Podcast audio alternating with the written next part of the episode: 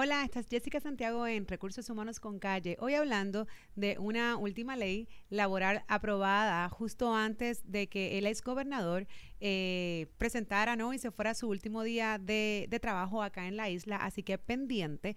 Y siempre damos gracias a el bufete ESICA SBGB que te puede ayudar en cualquier tema laboral, asesoría representación legal. Para más información te puedes comunicar al 787-300-3200. 787-300-3200. Esto es Recursos Humanos con Calle.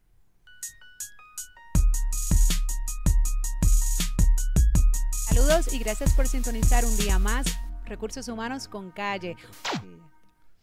Pues como les comentaba, hoy vamos a estar acá hablando, ¿verdad? Porque es que el ex gobernador de Puerto Rico, Ricardo Rosselló, se fue pero horas antes de abandonar eh, su cargo como gobernador, firmó una que otra ley y entre ellas una licencia nueva laboral que es importante que hoy todos tengan conocimiento porque es efectiva a partir de agosto primero, o sea, ya, eh, así que para discutir este tema y otros más que nos preguntan en las redes, tenemos al licenciado Sanabria. Bienvenido, licenciado. Gracias, Jessica.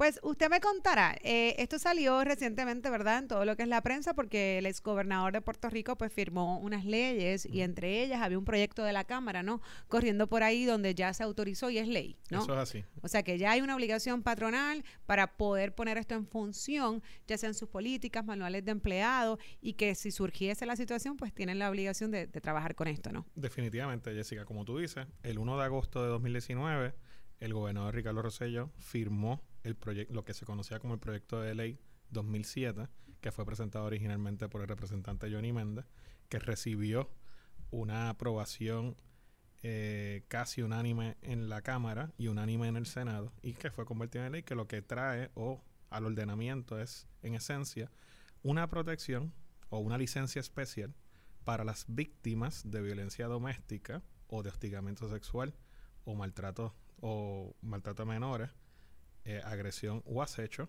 eh, en el lugar de trabajo. Esa licencia, Jessica, como dices, en esencia lo que contempla son 15 días laborables sin paga que el patrono tiene la obligación de darle a estas víctimas si eh, son, como dice y repito, víctimas de alguna de esas situaciones.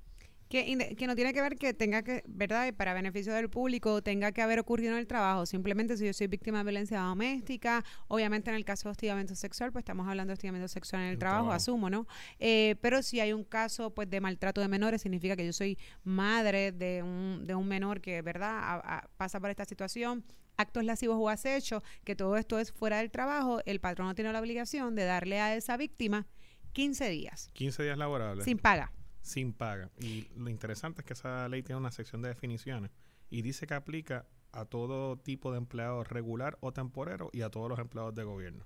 Ok, eso significa, o sea, empleados temporeros, eh, para, para clarificar, ya sea que sea contratado mediante el patrono por un contrato temporero como por medio de una agencia. O sea, en este caso la agencia, que es el patrono, tiene la obligación pues de dar esos 15 días de igual forma, aunque sea empleado temporero. Correcto. Pero con el caveat, Jessica, de que la ley, y aquí es que entramos siempre en los problemas a lo mejor en la redacción de los proyectos, no define, por ejemplo, o no dice que aplica a los empleados a término fijo.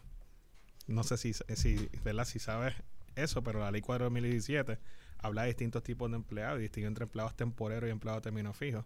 Yo estoy seguro que la intención legislativa es que aplica a todo tipo de empleado, pero la sección de definiciones de la ley, cuando define empleado, define empleado regular, que no sabemos qué es eso, indefinido o probatorio o a término fijo, ¿no? ¿Verdad?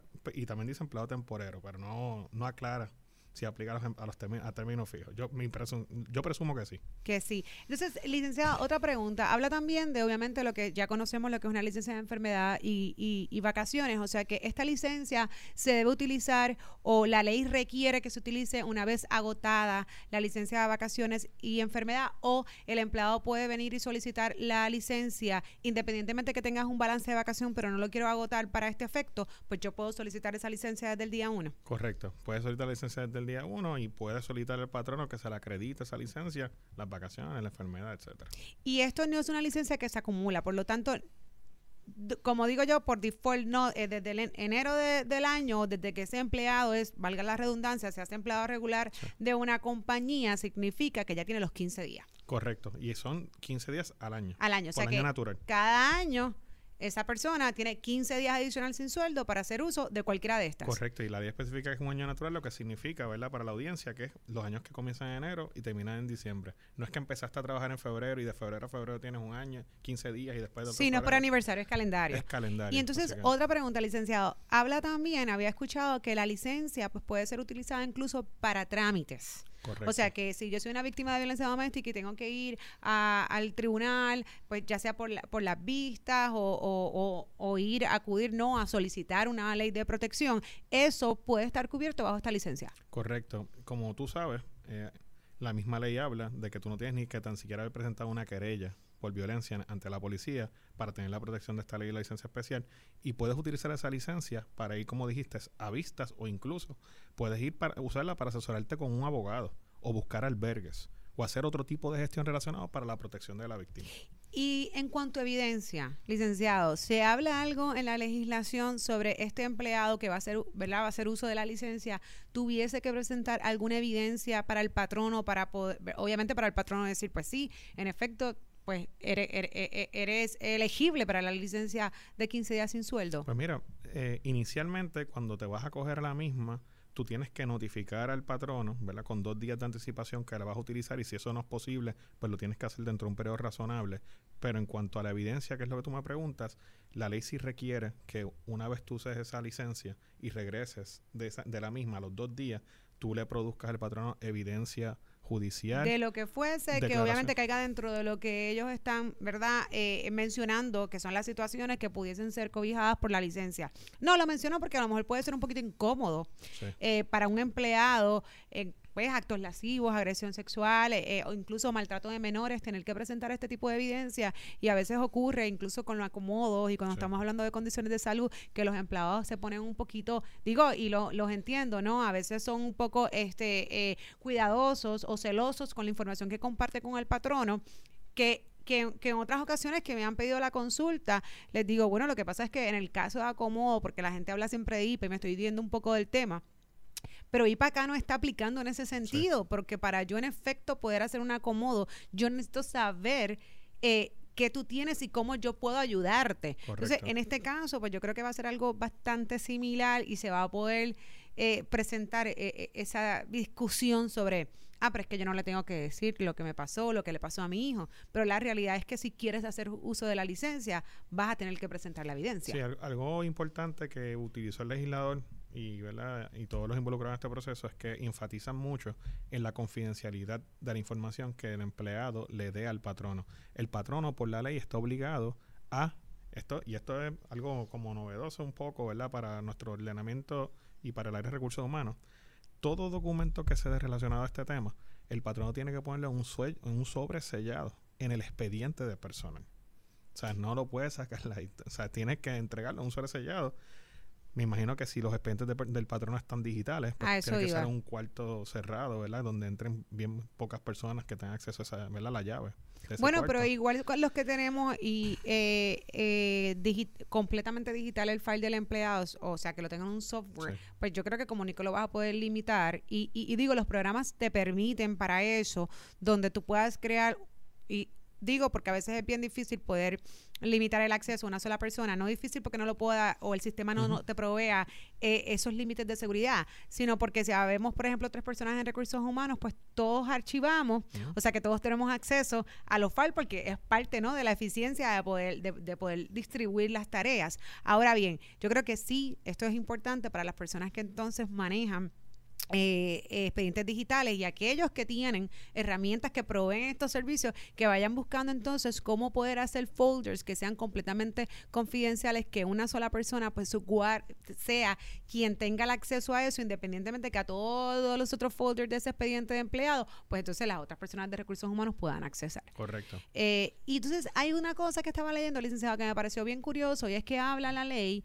eh, sobre que quien puede solicitarla en ocasiones son los familiares. Sí. O sea que, eh, pero explícame bien eso. Y, y- y- y lo comento porque esto va a tener que, yo creo, también que traer arreglos a los manuales y políticas, porque es bien común utilizar el lenguaje donde solamente se le permite al empleado quien llame, quien se excuse, quien solicite licencia, pero en este caso, esta licencia te provee o, o- o te exige que, que, que como patrono puedes permitir que terceras personas. Sí, eso, a eso a mí me llamó la atención también, que la ley te da la flexibilidad a ti, empleado, de poder eh, utilizar un tercero para que el tercero se comunique con tu patrono y le notifique que tú estás en una situación de esa naturaleza.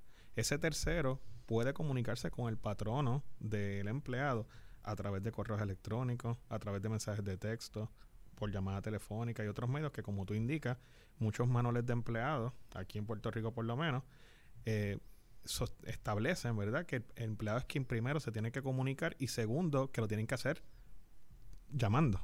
Algunos llamando, otros porque tienen algunas herramientas que son unos chats internos o como fuese. Este, so que en este caso en Sí. particular, y hay que aclarar, porque eso no significa que porque esta licencia te permita ese tipo de comunicación, que tengo una duda todavía que le voy a Sí. hacer ahora, que, que esta ley permite ese tipo de comunicación tenga que ser eh, para todas las otras licencias. O sea que el, el vocabulario o el lenguaje que se utiliza para, para solicitar licencia, ya sea de, licen- eh, de, de vacaciones, de enfermedad, de SINO, de choferil, de FMLA, todas las anteriores, de maternidad, las que fuese, puedes seguir utilizando lo- el lenguaje que has utilizado hasta el día de hoy en tu manual. Sí. En este caso en particular, para esta licencia en particular, es donde entonces vas a tener que permitir, porque la propia ley lo requiere, que no tenga que ser únicamente el empleado quien pueda, le- ¿verdad? Que se pueda acusar al empleado y solicitarlo. Ahora bien, ¿qué es familiar?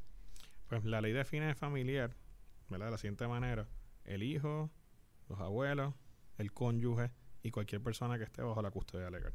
Esa es la única definición de familiar que se hace. Y obviamente cuando nosotros no conocemos los familiares de, de los empleados eh, y vamos a recibir pues una persona que alegadamente pues se llama familiar, que está dentro de, de verdad de, de, de lo que define la ley, ¿cómo nosotros podemos justificar, cómo nosotros realmente podemos saber que ese es el familiar? Incluso en el caso de que, de, de que sea un caso de violencia doméstica, que el propio agresor, que puede ser el cónyuge, es el que está llamando a pedir la licencia o a excusar a la empleada. O sea, ¿Cómo nosotros o los patronos pudiesen hacer para entonces realmente saber que cuán legítima es esa información? No, primero que todo, como tú sabes, muchos patronos utilizan hojas informativas donde le preguntan al empleado quiénes son sus familiares en, en casos de emergencia, ¿verdad? Pero en cuanto a lo que preguntas, eh, bajo la ley, cualquier patrono pudiese hacer las pre- eh, cuantas preguntas quiera hacer para cerciorarse de que esa persona que está llamando es un familiar. Ese es, Mm. o sea, el, el patrono no tiene mucha alternativa más que preguntar o buscar que esa persona establezca quién es y se identifique y demuestre que esta persona es un familiar.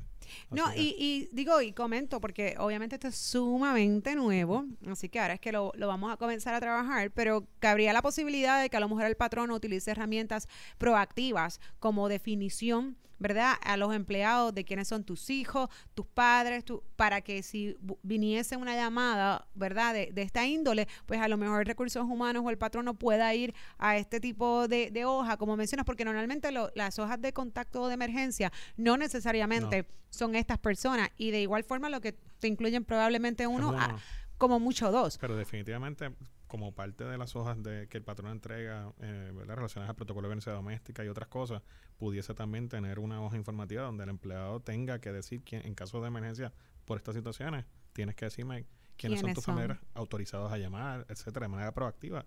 Eso es tremenda idea, Jessica. Sí, de verdad que sí. Lo importante es que también la manejan, la, la, la mantengan, perdón, la mantengan este eh, actualizada, porque el problema de esto es que, que a veces entregan esas hojas y pues son empleados de muchos años de servicio y pues los cónyuges no necesariamente son los cónyuges. Y yo voy bastante a eso, porque bueno, tu mamá y tu papá va a ser tu mamá y tu papá siempre y tus hijos Sí. también, ¿no? Pero en el caso de los cónyuges en particular, y que es el más que me puede preocupar, por un caso volvemos de violencia doméstica, que puede ser precisamente la persona que es el agresor o la agresora, este, que a veces esas hojas no están actualizadas. O sea que es importante crear un poquito de conciencia si es que en efecto se va a utilizar como herramienta para poder, obviamente, pues cuando la persona llame, eh, confirmar que sea, pues, familiar. Entonces, licenciado, habla también, eh, leí algo sobre, sobre el discrimen, ¿no? De, de utilizar esta licencia. Eh, y, y, a- y quiero antes de llegar a eso, pues obviamente pues traer un poco el tema de violencia doméstica y lo que es el protocolo, porque como ya sabemos, nosotros tenemos obviamente Puerto Rico tiene una regulación donde el patrono vino obligado a tener un protocolo de violencia doméstica en su lugar de trabajo y hay unas cosas que ya se atienden referente a este tema, igual que hostigamiento sexual. y, creo que hasta algo de acecho habla por ahí también en, la Procuradora de la Mujer, con esto del protocolo, etcétera. Eh, así que ya eso está cubierto a nivel de discrimen, de cuando eres víctima de alguno de, estos casos.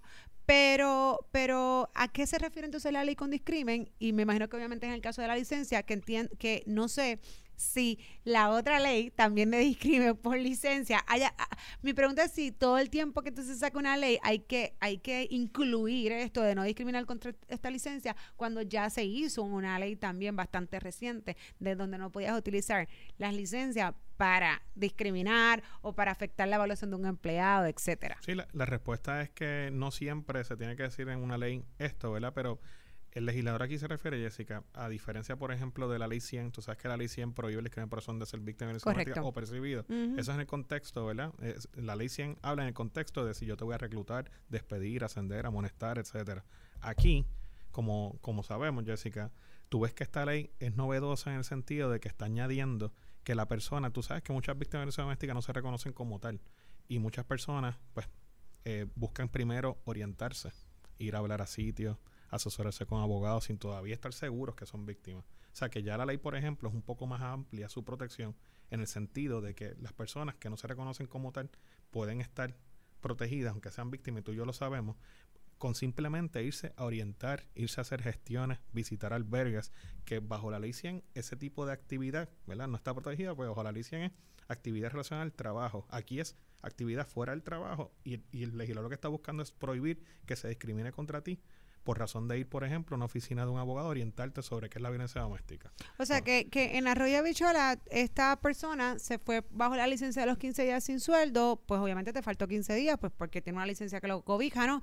Y pues el patrono no puede tomar ningún tipo de acción disciplinaria, ni tampoco tomar ninguna acción adversa, ya sea por evaluación o lo que fuese, por esas ausencias, porque están justificadas y no debe haber ningún discrimen por el uso de ellas. Claro, y más importante todavía, Jessica, a diferencia de la ley 100, aquí tú ves, y tú lo dijiste al principio del programa, también están protegidos los empleados cuyos menores son maltratados, los empleados cuyas personas o menores o alguien familiar eh, sufre actos lascivos, las víctimas de hostigamiento sexual, que aparte de proteger a las víctimas de violencia doméstica, también protege a otro grupo de empleados en gestiones similares contra el discrimen que bajo otras leyes no se prohibía. Claro, sí, exactamente. Eso sí lo, vi que fue bastante innovador porque sí se tocaban muchos de estos temas en otras leyes. No obstante, la parte de, maltrato de, menores eh, lo, había visto por lo menos en alguna ley laboral, ¿no? Eh, entonces, eh, otra cosa, yo, yo creo que, fíjate, usted mencionó algo, este licenciado, porque hablaste sobre de que obviamente está el plan y pues existe el protocolo, no necesariamente las personas lo usan, hacen utilización del mismo, bueno, porque piensan que esto es un problema personal, porque eh, eh, eh, esto es mi situación, yo no la voy a llevar al trabajo, yo no quiero que nadie se entere. Sin embargo, al tú hacer uso de esta licencia, en el caso de violencia doméstica en particular, ya, ya el, em, el patrono tiene la obligación de entonces, cuando esa persona regrese, sentarla y discutir el protocolo de violencia doméstica. O sea que esto va a dar pie a que si todavía la gente no estaba haciendo la utilización porque no lo manifestaban, porque lo, lo mantenían en secreto, por las razones que fuera, ya al, obviamente responsablemente y, y, y, y, en verdad y en cumplimiento con la ley, si yo me entero que alguien tiene una licencia de esta índole bajo violencia doméstica, el próximo paso, entonces aplicar el protocolo. Eso es así. Eh, tan pronto la persona regresa, eh, tiene la obligación de activar el protocolo en los casos que son de violencia doméstica. Y no solo eso, la ley también habla, al igual que habla, hablaba la ley de protocolo de violencia doméstica, que el patrón tiene la obligación de, por lo menos una vez al año, educar a sus empleados sobre los derechos que esta ley reconoce. O sea que con esta ley tiene el patrón la obligación de explicarle una vez al año a sus empleados que la ley existe. Tiene la y para que de explicarle y adiestrarlo sobre eso. Wow, ok, pues sí, pues mira, pues no, me, me, me, me, parece excelente porque yo, yo creo que se puede, es una ley que tú la puedes eh, eh, eh, trabajar junto con el protocolo de violencia doméstica que anualmente pues los patronos deben saber que deben de verdad de, verdad de, de, de dar este adiestramiento a sus Y el empleados. patrono que no cumpla, la ley contempla multas que pueden fluctuar entre 500 y 2 mil dólares. Lo vi, lo vi. Entonces, otra pregunta. Eh, en el caso del el protocolo de violencia doméstica, Sí. ¿sabes que hay empleados donde no quieren radicar?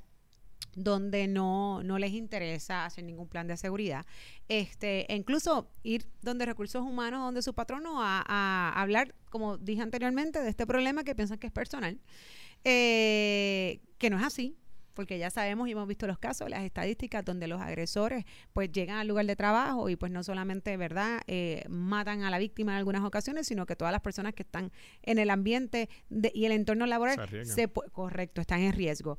No obstante, al, al, al suceder esto, que vuelvo y repito que en ese, en ese aspecto es muy positivo porque te va a obligar entonces a, decir cuál es la situación y el patrono obviamente a reaccionar.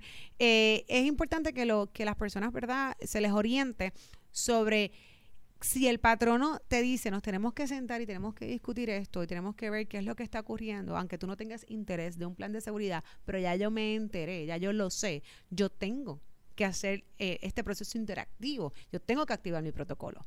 Correcto. Tienes que activar el protocolo. La persona que notifica esto tiene que saber que una vez está notificado el patrono, el patrono está obligado a actuar conforme a la ley y la persona está obligada también a cooperar, no solo bajo la ley, sino también por su seguridad y, en, y al, y en- al, fin, al final del día, aquellas personas que sean víctimas de violencia doméstica que nos estén viendo, eh, el entrar en este proceso, el en hacer estos pasos, también lo que puede hacer es ayudar a mejorar su situación que está viviendo en el hogar. O sea, al final de todo, todo esto puede redundar en un beneficio eh, Para, para, todas las partes. para todas las partes. Para evitar, por ejemplo, lo que tú dijiste, que asesinen eh, empleadas en el lugar de trabajo o empleados, que ella, con la situación que está atravesando en la casa, pierda su trabajo, ¿verdad? Porque no se atreve a decirlo, pero entonces su desempeño puede estar mermando y entonces el patrón la penaliza por su desempeño, pero no sabe el patrono que por qué es que está desempeñándose así. Así que Correcto, correcto. una manera Sí, de no, que hay una razón, definitivo. Entonces, licenciado, yo, va, yo quiero ir sobre algunos de los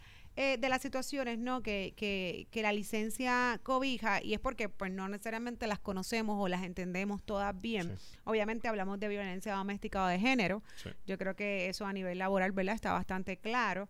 Eh, maltrato de menores, eh, ¿verdad? Hostigamiento sexual en el empleo, que yo creo que va a estar bastante también claro. Eh, agresión sexual. Cuando hablamos de agresión sexual, ¿hasta dónde puede ser una agresión sexual? Y yo sé que aquí yo me puedo estar haciendo un poco de lo que es el tema laboral a nivel no civil Sí, de lo que es una agresión sexual, sí. pero pero pero me va a impactar con la licencia, así que nos tenemos que educar en el tema. Bueno, la, hace, cuando yo estaba estudiando Derecho, el Tribunal Supremo de Puerto Rico, Jessica, eh, publicó una decisión bien famosa sobre el tema de agresión. Y en, ese, en esa decisión el Supremo dijo que un simple beso en el cachete, no recibida en la mejilla, puede ser un acto de agresión.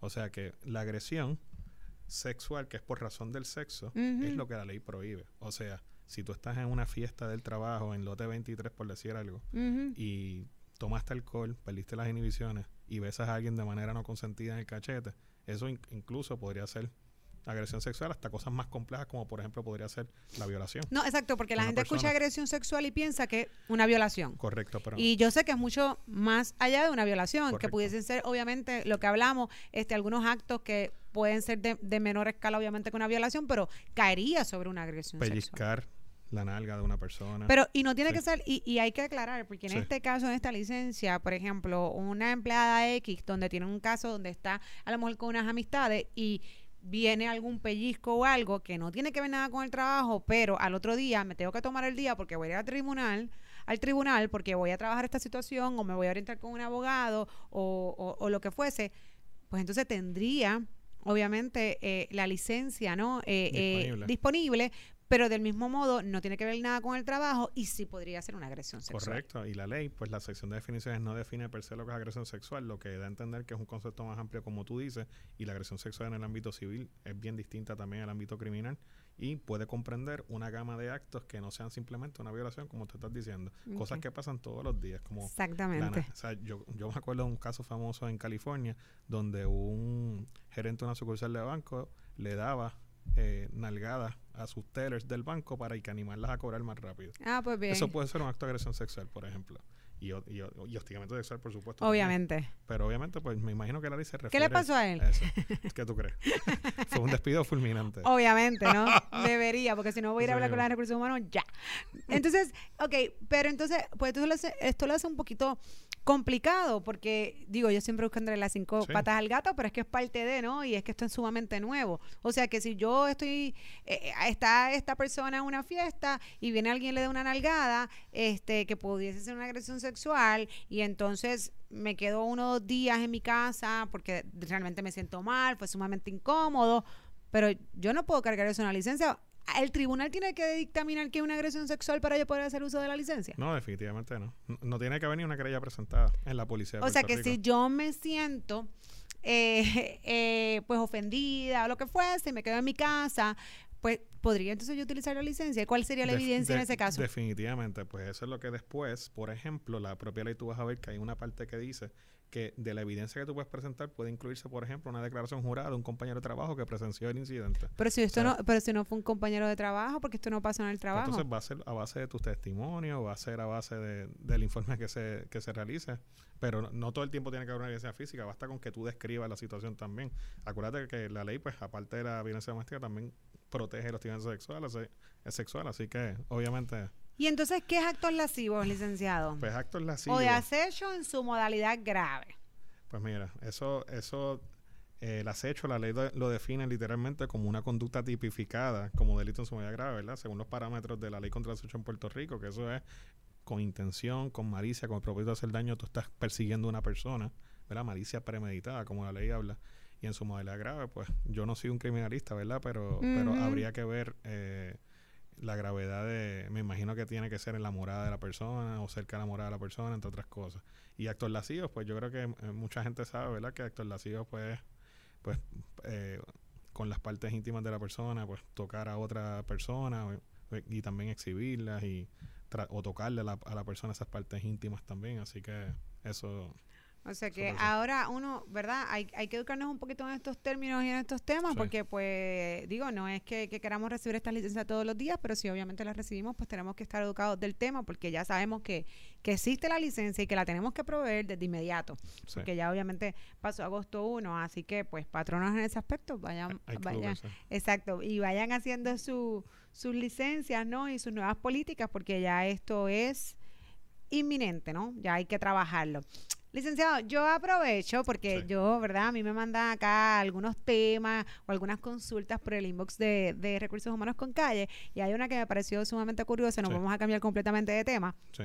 pero es que me habla de las cámaras de seguridad y la persona me pone seguridad entre comillas y, y es cierto, yo sé que muchas personas este, utilizan el término seguridad, pero sabemos que las cámaras en ocasiones se pueden utilizar a lo mejor pues eh, eh, su propósito principal es para velar la seguridad, pero si en efecto yo estoy mirando la cámara y veo que hay un desempeño, eh, ¿verdad? Que, que hay que modificar o lo que fuese algún empleado, yo podría utilizar la cámara de seguridad como evidencia para ver que tú o estás durmiendo o no estás haciendo trabajo o estás jugando por el teléfono.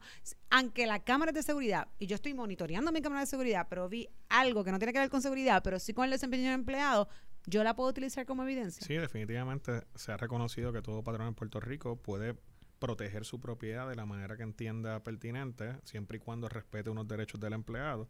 Proteger la propiedad en el contexto patronal se ha entendido que el patrono pueda tener, por ejemplo, cámaras de seguridad para monitorear la eficiencia de su negocio, para monitorear la productividad, para asegurarse que los empleados no estén por ahí perdiendo el tiempo, ausentes, hablando, no estén en sus áreas de trabajo, entre otras cosas. Y si el patrono notifica al empleado que tiene cámaras de seguridad y que está monitoreando y que lo hace con el propósito de la eficiencia, ¿verdad? Siempre y cuando cumpla con esa guía. Claro, Pues, y que no se y que no se viole ciertas áreas íntimas que obviamente sabemos que no pueden estar en el baño, entre otras cosas, pues, pues sí, pues puedo utilizar las cámaras. Y te pregunto, ¿y si es que esta persona se levanta para ir, ir mucho al baño? Un patrono podría cuestionarle a un empleado, en una hora tú has ido cinco veces al baño.